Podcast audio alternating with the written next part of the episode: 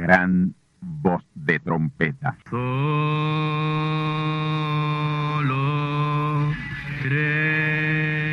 Saludos amigos y hermanos radioyentes. Están ustedes en sintonía con la audición radial Gran Voz de Trompeta, con el mensaje final de Dios al mundo, a la iglesia y a su pueblo escogido. Esta es la voz de Dios, proclamando el mensaje del Evangelio del Reino, o Evangelio eterno, a todos los que moran en la tierra, en el cumplimiento de Apocalipsis capítulo 14 y verso 6. Este es un mensaje de alerta y de apercibimiento ante los eventos proféticos del fin del mundo que ya han comenzado. No es que viene el fin del mundo, es que ya comenzó. Y en esta audición radial ustedes se mantendrán bien informados y apercibidos sobre cómo asegurar la salvación y la vida eterna, que es lo importante ante tales eventos. A continuación, ustedes escucharán no un mensaje doctrinal ni dogmático, sino la pura palabra de Dios, probada con las escrituras, la verdad como la verdad es, pues conoceréis la verdad y la verdad os libertará.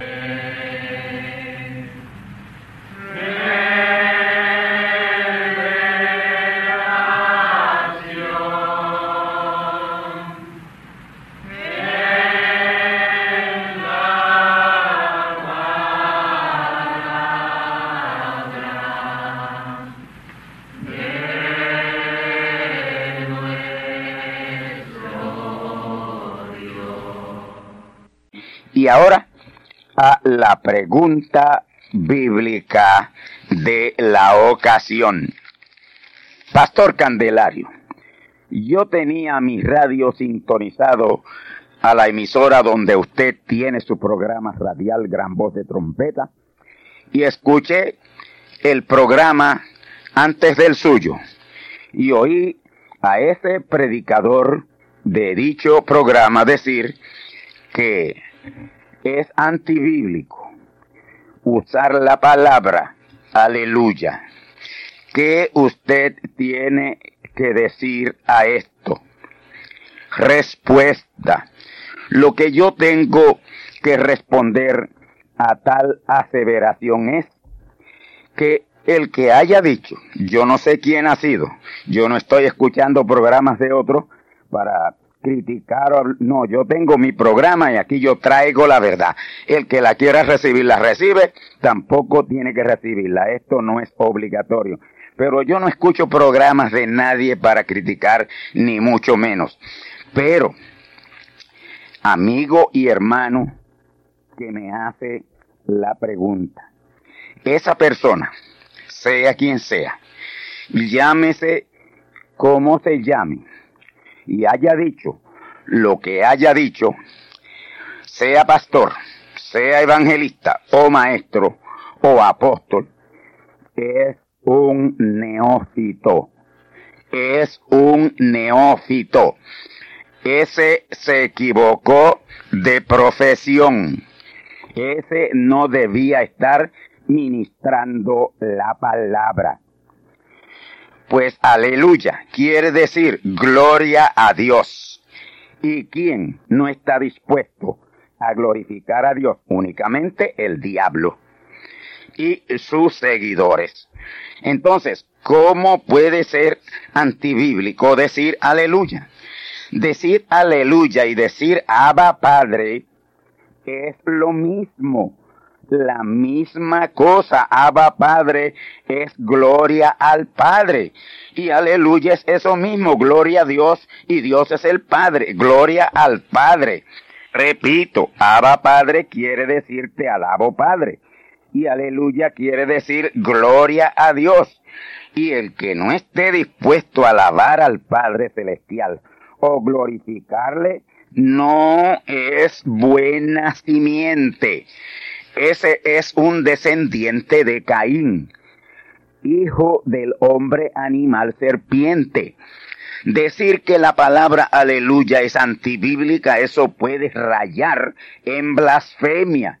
Y yo entiendo que sí, que es blasfemia contra el Espíritu Santo. Esa gloriosa palabra, aleluya, es una palabra celestial que solo se siente cómodo y feliz usándola. Los celestiales, los que en verdad son bendecidos con toda bendición en lugares celestiales en Cristo. Amigos radio oyente, Pascual Ramos. La palabra aleluya no es del idioma terrenal, sino del idioma celestial. Ustedes podrán encontrar pastores, evangelistas, maestros y apóstoles que les digan que la palabra aleluya es antibíblica, de mal significado. Y ello, porque a pastores, a maestros, a evangelistas y a apóstoles no viene la palabra de Dios, sino solo al profeta.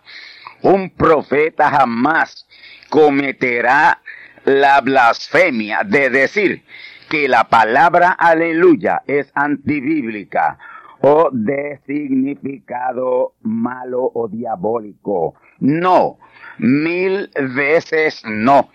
En el libro de los Salmos, hombres como David y Salomón se desbordaron en adoración y glorificación y alabanza al Dios Todopoderoso mediante la palabra aleluya. Salmo 104, verso 35. Salmo 105, verso 45. Salmo 106, verso 1. Salmo 106, verso 48. Y los Salmos 111, 112, 113, 135, 146, 148, 149 y 150 son un glorioso recitar de esa gloriosa palabra. Aleluya. Y es un glorioso recital y sin igual de esa gloriosa adoración celestial. Y sigue en los Salmos 113, verso 9, Salmo 115, verso 18, Salmo 116, verso 19, Salmo 117, verso 2. Salmo 135, verso 31. Salmo 146, verso 10. Salmo 147, verso 20. Salmo 148, verso 14. Salmo 149, verso 9 y Salmo 150, verso 6. Ese Salmo 150 y verso 6 dice, y escuche bien esto, todo lo que respire, alabe a Jehová, aleluya. Así que si usted respira y no alaba a Dios es porque usted no es buena simiente. Usted no viene de buena simiente. Y concluyo citando del Eterno Testamento, el libro de Apocalipsis, que es el Eterno Testamento. Apocalipsis 19, versículo 1 al 6. Escuchemos. Después de estas cosas oí una gran voz de gran compañía en el cielo que decía, aleluya, salvación y honra y gloria, potencia al Señor Dios nuestro, porque sus juicios son verdaderos y justos, porque Él ha juzgado a la grande ramera que ha corrompido la tierra con su fornicación y ha vengado la sangre de sus siervos de la mano de ella. Y otra vez dijeron, aleluya, y su humo subió para siempre jamás. Y los veinticuatro ancianos y los cuatro animales se postraron en tierra y adoraron a Dios que estaba sentado sobre el trono diciendo, amén, aleluya. Y salió una voz del trono que decía, lo ata nuestro Dios, todos sus siervos, y los que teméis así pequeños como grandes. Y oí como la voz de una grande compañía, y como el ruido de muchas aguas, y como la voz de grandes truenos que decía, aleluya, porque reinó el Señor, nuestro Dios, todopoderoso. Amén, aleluya. Hasta aquí la respuesta a esta pregunta. Y ahora a la palabra de Dios.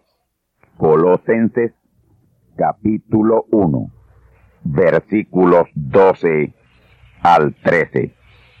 Dando gracias al Padre que nos hizo aptos para participar de la suerte de los santos en luz, que nos ha librado de la potestad de las tinieblas y trasladado al reino de su amado Hijo. En esta ocasión estaremos iniciando la importantísima conferencia profética titulada El gran reino y trono eterno de Dios.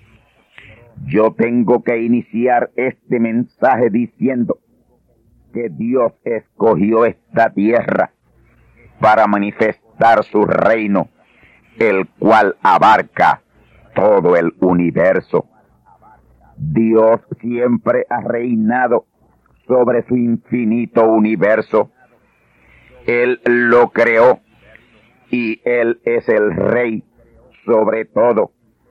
Pero han habido interrupciones que no han permitido la marcha y pleno establecimiento del reino de Dios de la manera preordenada de Dios.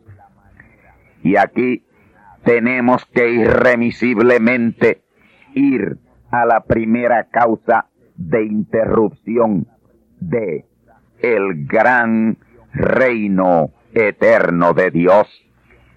La rebelión del querubín lucero revelada en Ezequiel capítulo 28 e Isaías capítulo 14.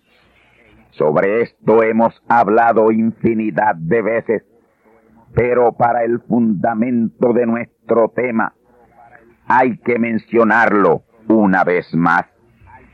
Dios creó el infinito universo en el cual hay billones de galaxias y esas galaxias con millones de planetas habitables. Pero Dios comenzó a hacer preparativos con nuestra Tierra, uno de los más pequeños o diminutos planetas de nuestra galaxia.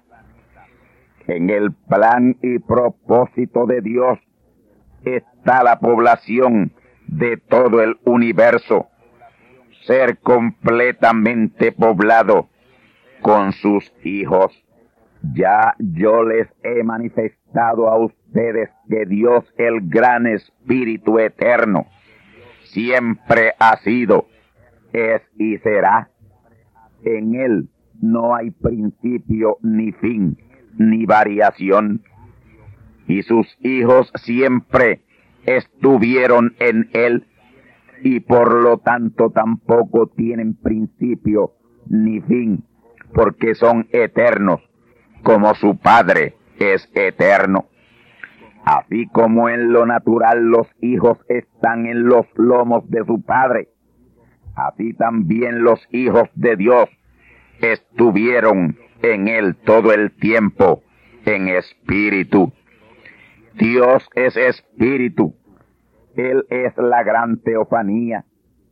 Y en esa gran teofanía estuvimos todos los hijos de Dios como parte de Él, moléculas teofánicas. Por eso es que yo digo que cada uno de sus hijos somos moléculas teofánicas que nos movemos en Dios en vestiduras de carne humana hoy Adán, el primer hijo manifiesto de Dios en carne humana, no vino a existir cuando Dios le hizo su morada del polvo de la tierra. Ya Adán juntamente con los demás hijos existían en la forma de espíritu como parte del gran espíritu, moléculas teofánicas. Ahora, como el universo es visible y físico, Dios le preordenó cuerpos físicos y visibles a todos sus hijos. Y Dios preordenó comenzar a manifestar sus hijos en esta tierra, uno de los planetas más pequeños, uno de los más diminutos, y comenzó poniendo en ella a los ángeles bajo el liderato del querubín lucero, como los sirvientes de sus hijos, como sirvientes que habrían de ser de sus hijos. Dios puso primero los sirvientes en la tierra, en su glorioso estado original, para luego poner a sus hijos que serían servidos por los ángeles. Escuchemos Hebreos capítulo 1, versículos 13 y 14. Pues a cuál de los ángeles dijo jamás, siéntate a mi diestra hasta que ponga tus enemigos por estrado de tus pies. No son todos espíritus administradores enviados para servicio a favor de los que serán herederos de salud, herederos de salvación. Aquí está bien claro que los ángeles fueron creados por Dios para ministrar a los herederos de la salvación. Y ministrar es servir. Y Hebreos 1.14 claramente dice que son espíritus administradores enviados para servicio a favor de los herederos de salud. Y este es el punto que quiero establecer, apoyado por la revelación de la palabra de Dios, que los ángeles son sirvientes de los hijos de Dios. Por lo tanto, conforme a la palabra, los sirvientes fueron puestos aquí en la tierra en su estado original, primero que los hijos de Dios, los que habrían de ser servidos por ellos.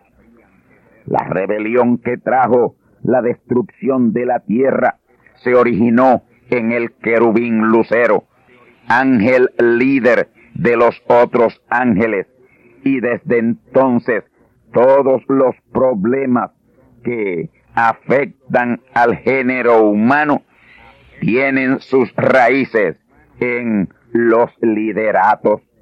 Ahora, la rebelión de Lucero la motivó el conocimiento de que él y sus ángeles estaban aquí en la tierra original para ser sirvientes de los hijos de Dios, solo sirvientes. Y por lo tanto, al conocer el querubín lucero, que él y sus ángeles serían sirvientes y no hijos, ahí vino su rebelión. Y esa rebelión detuvo la gran manifestación del reino universal de Dios, pero no su eliminación completa. Ese reino de Dios como debe ser no lo es por esa interrupción, pero su proceso está bien adelantado para ser establecido y pronto será establecido. Ya estamos en la gran dispensación del reino, en la cual será establecido el gran reino milenial, un reino de paz de mil años aquí en la tierra, previo al gran reino universal. Y ese gran reino milenial es una antesala al gran reino universal de Dios, teniendo su trono visible en ese mismo templo, no hecho de manos.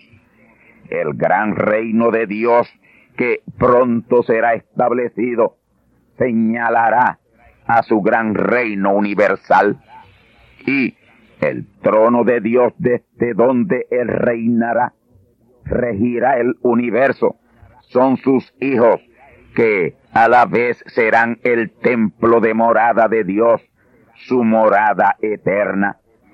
Cuando Dios recompuso esta tierra, de una vez pudo haberla traído a su condición original, pero no lo hizo así, porque él sabía que ésta habría de ser el campo de batalla entre el caído querubín lucero y los hijos de Dios, y por supuesto el caído querubín usando a los hijos de los hombres y traer la tierra a su estado original para luego destruirla hubiera sido algo muy mal planificado de parte de Dios. Él sabe que cuando la tierra sea traída a su estado original es porque ya no habrá enemigos de Dios ni enemigos de sus hijos. Y una vez que la tierra sea traída a su condición original, otros lugares que también fueron afectados serán traídos a su estado original. Esto indica que cuando el reino de Dios se inicie, el universo entero estará en su condición original. No habrá un planeta Marte en ruinas ni ningún planeta desolado y desbastado en nuestra galaxia. Todos estarán listos para ser habitados. Una de las cosas que yo creo es que solamente nuestra galaxia sufrió por la rebelión del querubín lucero. Los demás millones o billones de galaxias del infinito universo están perfectas y en la espera de ser habitadas por los hijos de Dios. Ahora entendamos que está el reino espiritual de Dios y está el reino físico o literal de Dios. Su reino espiritual está establecido en el corazón de sus hijos, su simiente predestinada, elegida. Y ese reino comenzó con Adán, el primer hijo de Dios manifiesto en esta tierra. Adán fue el reino de Dios. Y terminó cuando Adán se hizo pecado con el pecado de su compañera, engañada por la serpiente. Pero ahí mismo Dios le hizo al hombre una promesa de redención, la cual lleva casi seis mil años de proceso espiritual sin una total consumación. Y una vez que ese reino espiritual sea consumado con la redención de nuestros cuerpos, será establecido el reino milenial, el cual será la antesala al gran establecimiento del gran reino de Dios. Con el Señor Jesús dio comienzo la nueva creación espiritual. En Adán morimos, en Jesús segundo Adán fuimos vivificados y con el tercero o postrer Adán será la gran consumación. Cuando Juan el Bautista vino precursando la primera manifestación plena de Cristo, él decía a las gentes, arrepentíos que el reino de los cielos se acerca. Mateo capítulo 3, versículos 1 al 2. Escuchemos. Y en aquellos días vino Juan el Bautista predicando en el desierto de Judea y diciendo, arrepentíos que el reino de los cielos se acerca. Y sepan ustedes que ese reino de los cielos que se acercaba era un hombre llamado Jesús. Ahora, escuchemos lo que dijo Jesús en el comienzo de su ministerio. Mateo 4:17. Desde entonces comenzó Jesús a predicar y a decir, arrepentíos que el reino de los cielos se ha acercado. Noten que Juan dice, se acerca el reino de los cielos, refiriéndose a Jesús. Y Jesús ya en su ministerio dice, se ha acercado. En Lucas 17, versículos 20 al 21 dice, y citamos, y preguntado por los fariseos cuándo había de venir el reino de Dios, les respondió y dijo, el reino de Dios no vendrá con advertencia, ni dirán helo aquí o helo allí, porque he aquí el reino de Dios entre vosotros está. Amén. Y pensar que hoy sucede lo mismo y las gentes no se han dado cuenta. Jesús aquí se está señalando a sí mismo como el reino de Dios ya entre los hombres. Y adelantándonos un poco veremos que ya los hijos de Dios estamos dentro del reino espiritual. Escuchemos una vez más la escritura que citamos al principio. Colosenses capítulo 1, versículos 12 al 13. Dando gracias al Padre que nos hizo aptos para participar de la suerte de los santos en luz, que nos ha librado de la potestad de las tinieblas y trasladado al reino de su amado Hijo. Sí, hemos sido ya trasladados al reino espiritual de Dios. No es asunto de mañana o pasado, ya estamos en el gran reino espiritual de Dios. Porque primero tenemos que pasar al reino espiritual de Dios para luego entrar al gran reino físico, palpable y tangible. Esto ha sido un proceso de unos seis mil años para Dios restaurar a sus hijos, restaurarlos espiritualmente que es lo primero que tiene que ser hecho y luego el reino de los cielos o reino físico de Dios. Y en ese reino de Dios estará morando y reinando en sus hijos y con sus hijos. En cuanto a su reino espiritual, ya en la parte final del mismo el Señor Jesús dijo, en Mateo 13:41 que los dos ángeles mensajeros finales recogerían los escándalos de su reino.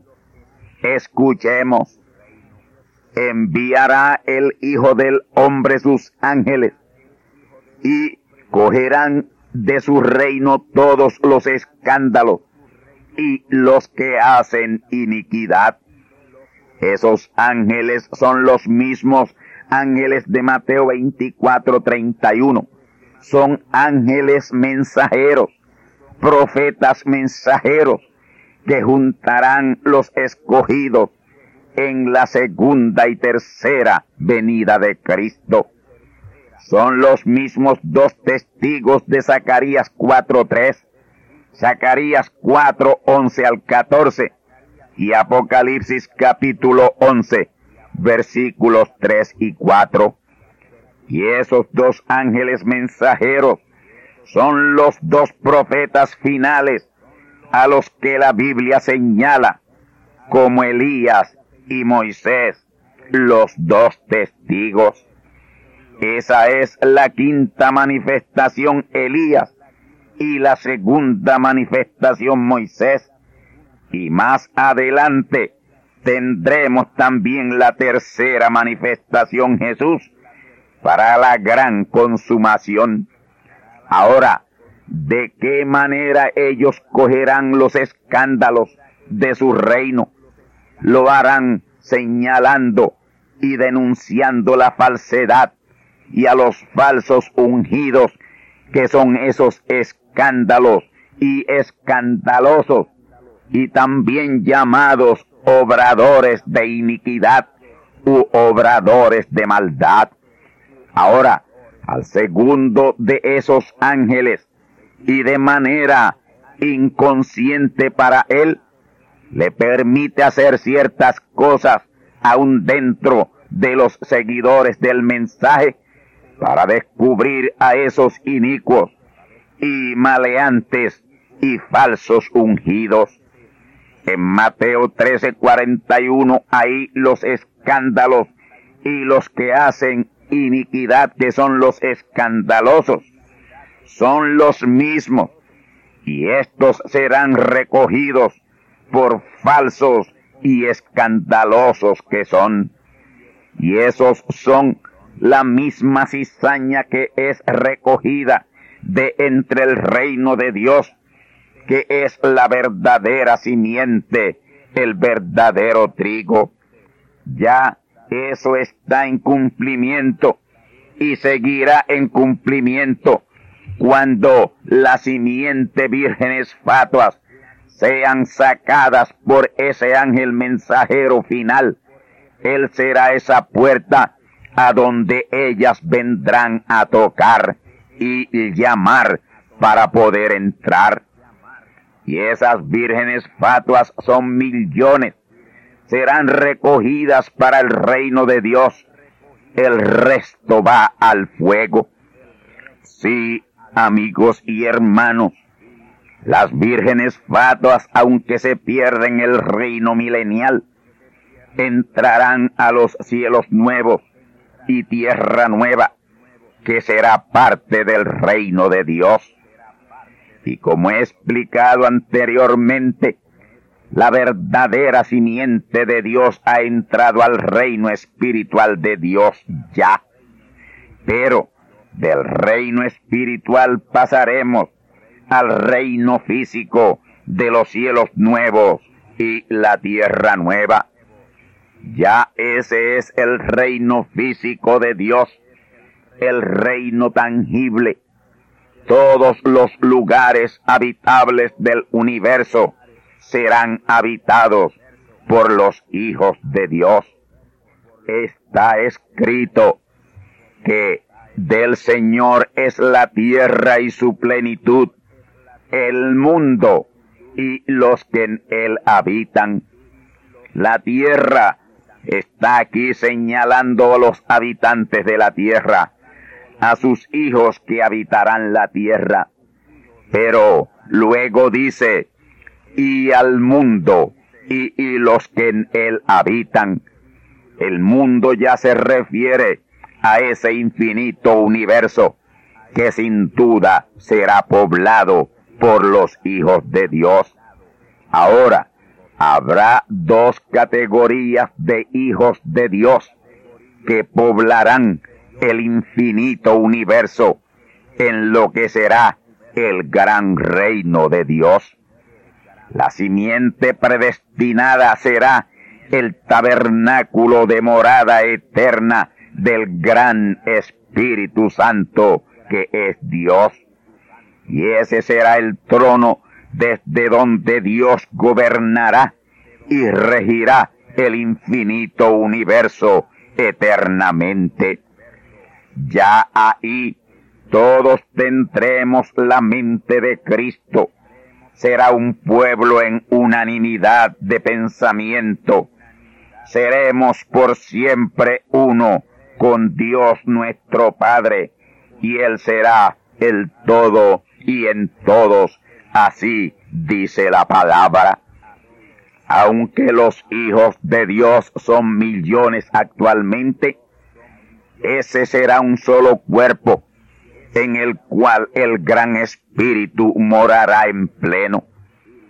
Todos los demás cuerpos temporeros que Cristo, el gran espíritu, usa hoy, no serán usados cuando Él more en toda plenitud en ese su tabernáculo glorificado, de cuerpos glorificados, los cuerpos glorificados de sus hijos. el pilar de fuego, el torbellino, la nube. Ya esos cuerpos no serán usados más del gran Espíritu Santo. El arca del testimonio, morada temporera de Dios dentro del templo, no será más necesitada para Dios estar presente. Ella no será ya restaurada aunque la hayan encontrado, pues Dios no vira hacia atrás, Él sigue hacia adelante. Todas estas cosas que Él utilizó en el pasado, en diferentes dispensaciones, Él no las vuelve a usar más. Hoy hay personas que creen que el templo será restaurado y que el arca estará en el templo. Me refiero al arca del testimonio. Amigos y hermanos, cuando Jesús murió en la cruz del Calvario, ese fue el último sacrificio.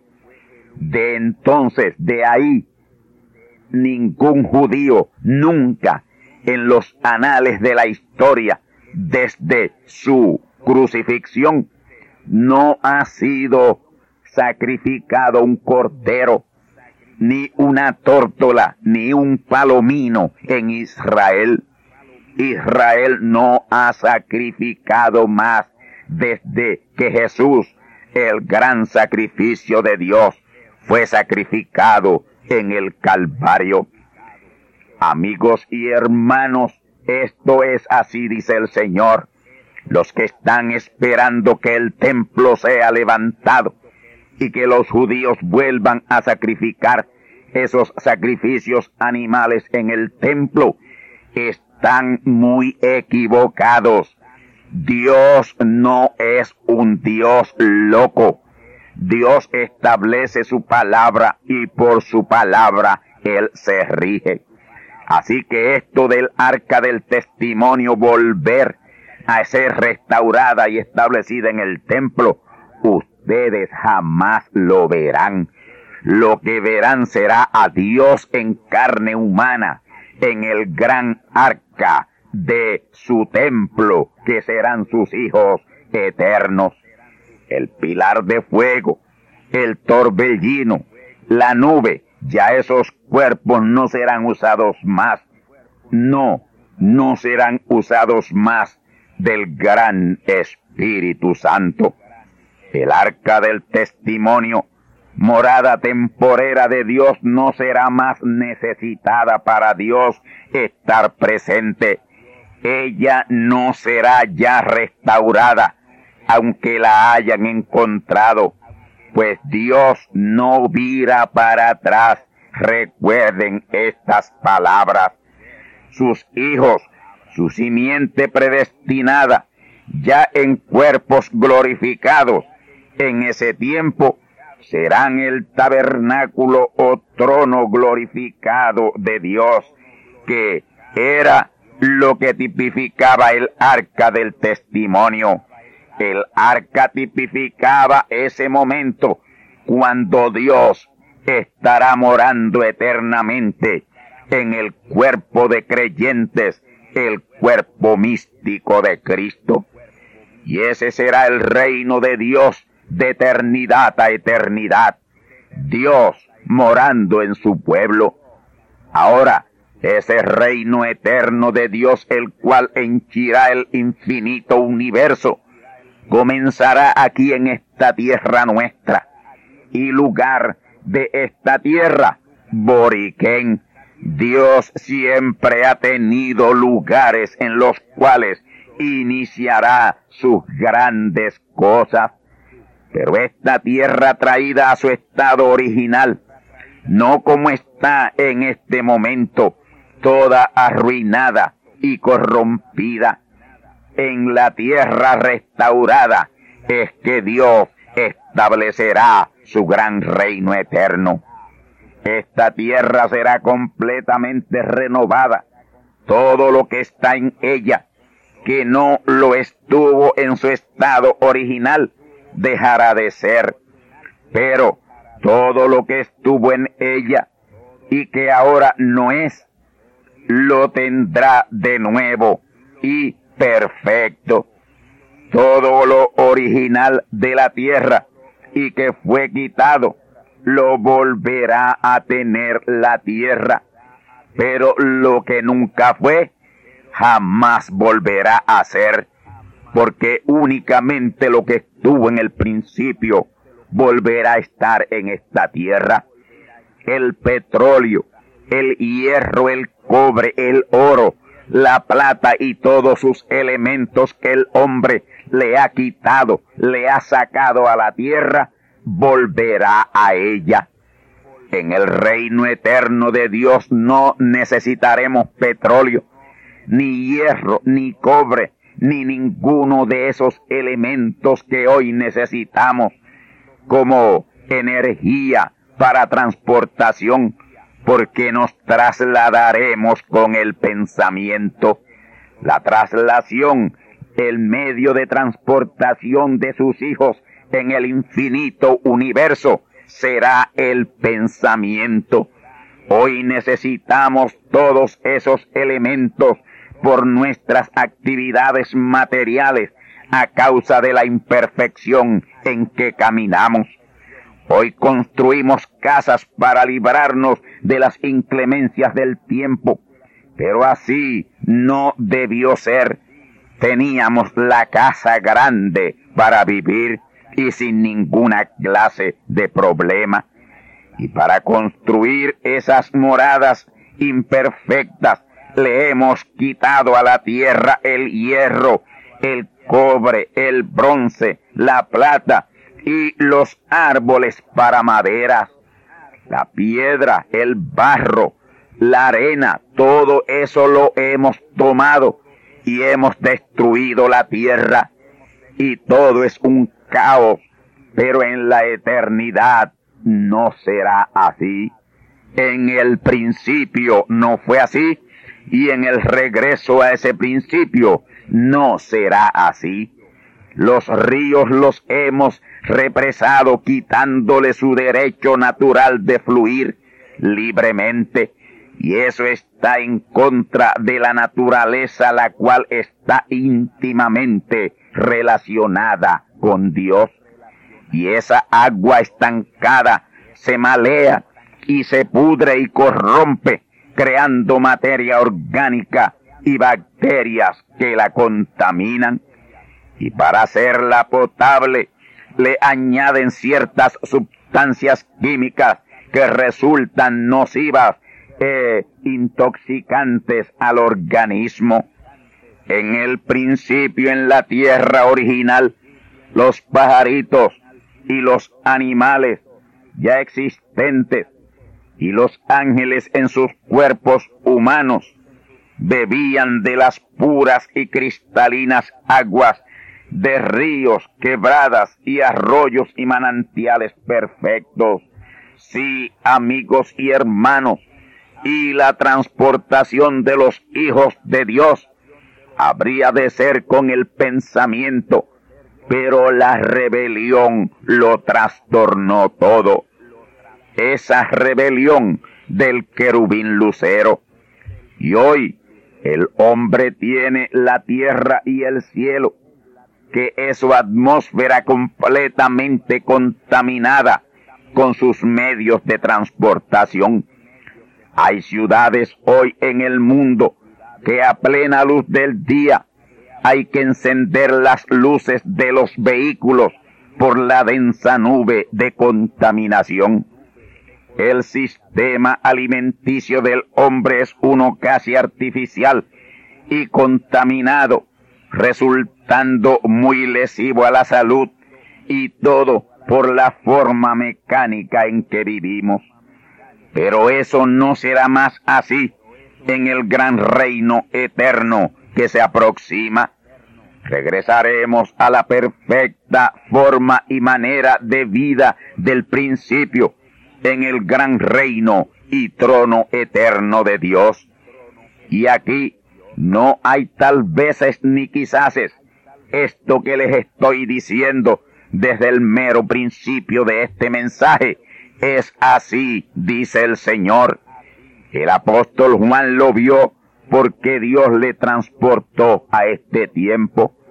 Y él dice, y vi un cielo nuevo y una tierra nueva, porque el primer cielo y la primera tierra se fueron fueron traídos a su condición original y el mar ya no es en ella. Apocalipsis 21.1. Cuando dice que la primera tierra y el primer cielo se fueron, eso no quiere decir que esta tierra y su atmósfera desaparecerán. No, eso lo que quiere decir es que la tierra y su atmósfera serán regresadas a su estado original de gloriosa perfección. Esta tierra y el cielo, tal y como los vemos ahora, se van o dejarán de ser. La tierra será una sin mares y sin desiertos y sin moles de cemento y sin autopistas de cemento y puentes de hierro, etcétera, etcétera.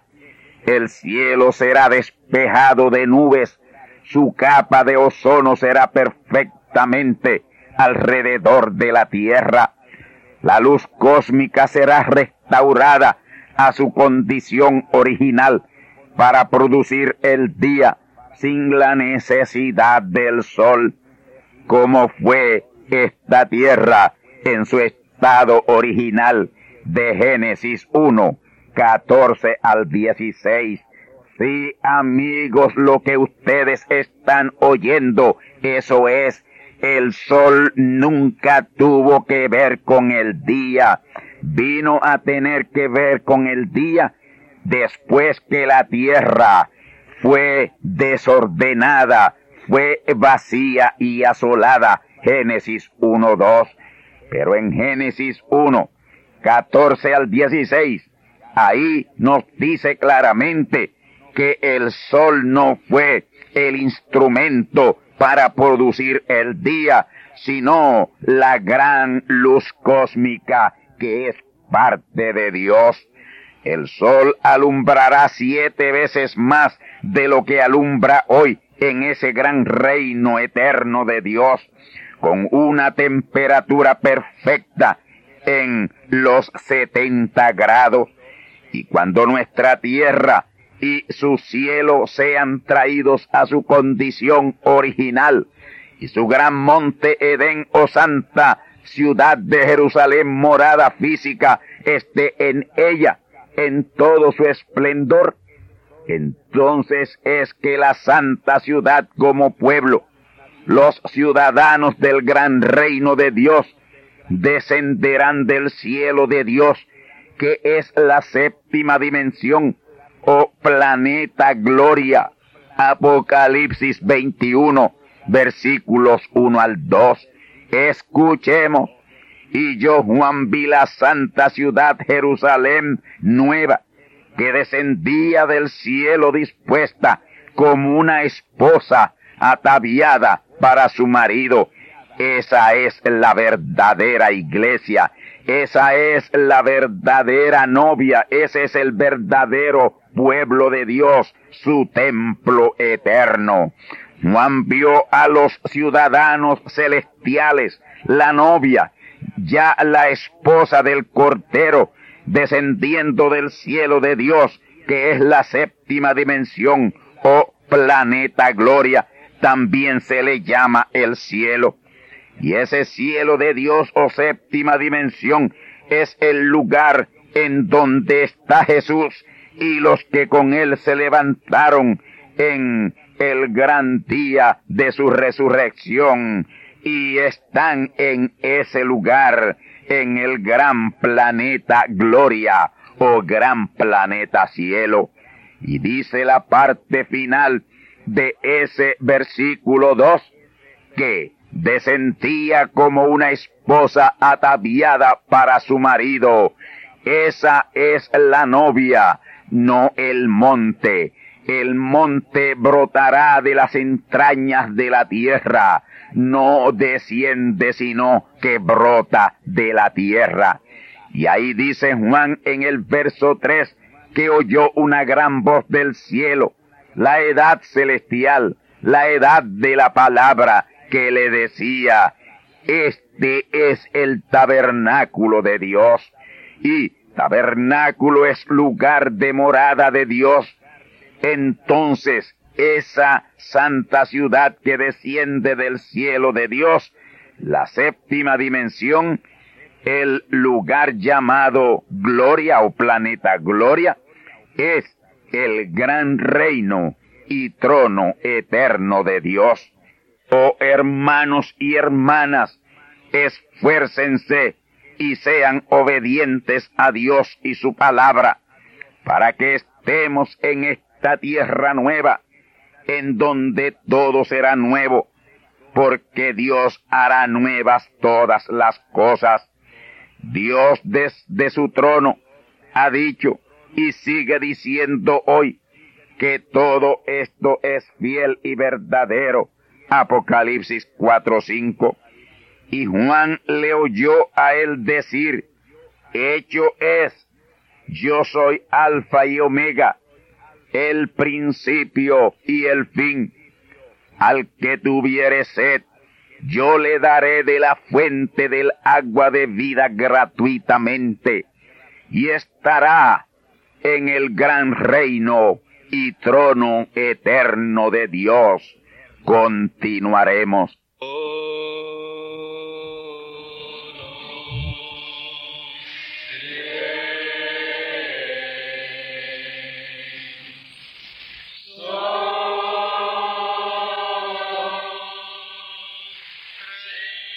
Y ahora hemos llegado al esperado momento de liberación por la palabra hablada.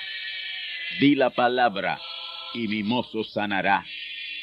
No soy digno de que entres debajo de mi techado.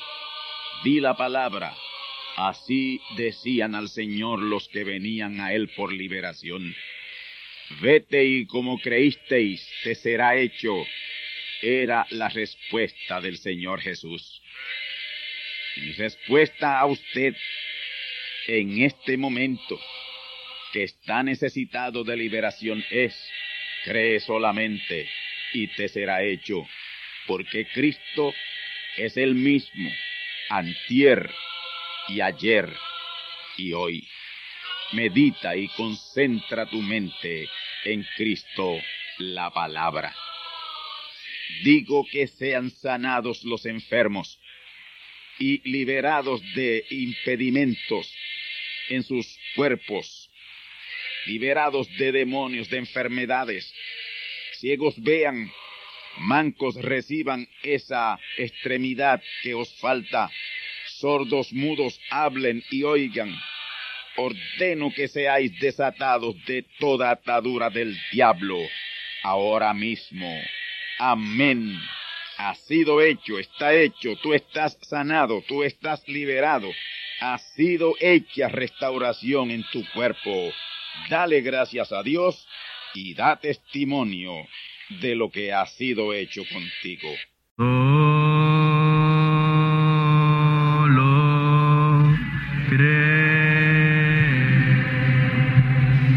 Amigos y hermanos radioyentes, han escuchado ustedes la audición radial Gran Voz de Trompeta. Y nuestra dirección postal es Gran Voz de Trompeta apartado 1630, Canóbanas, Puerto Rico, 00729. Una vez más, gran voz de trompeta, apartado 1630, 1630, Canóbanas, Puerto Rico, 00729. Les invitamos muy cordialmente para que escuchen estas conferencias proféticas y sean apercibidos ante los eventos del fin del mundo que ya comenzó.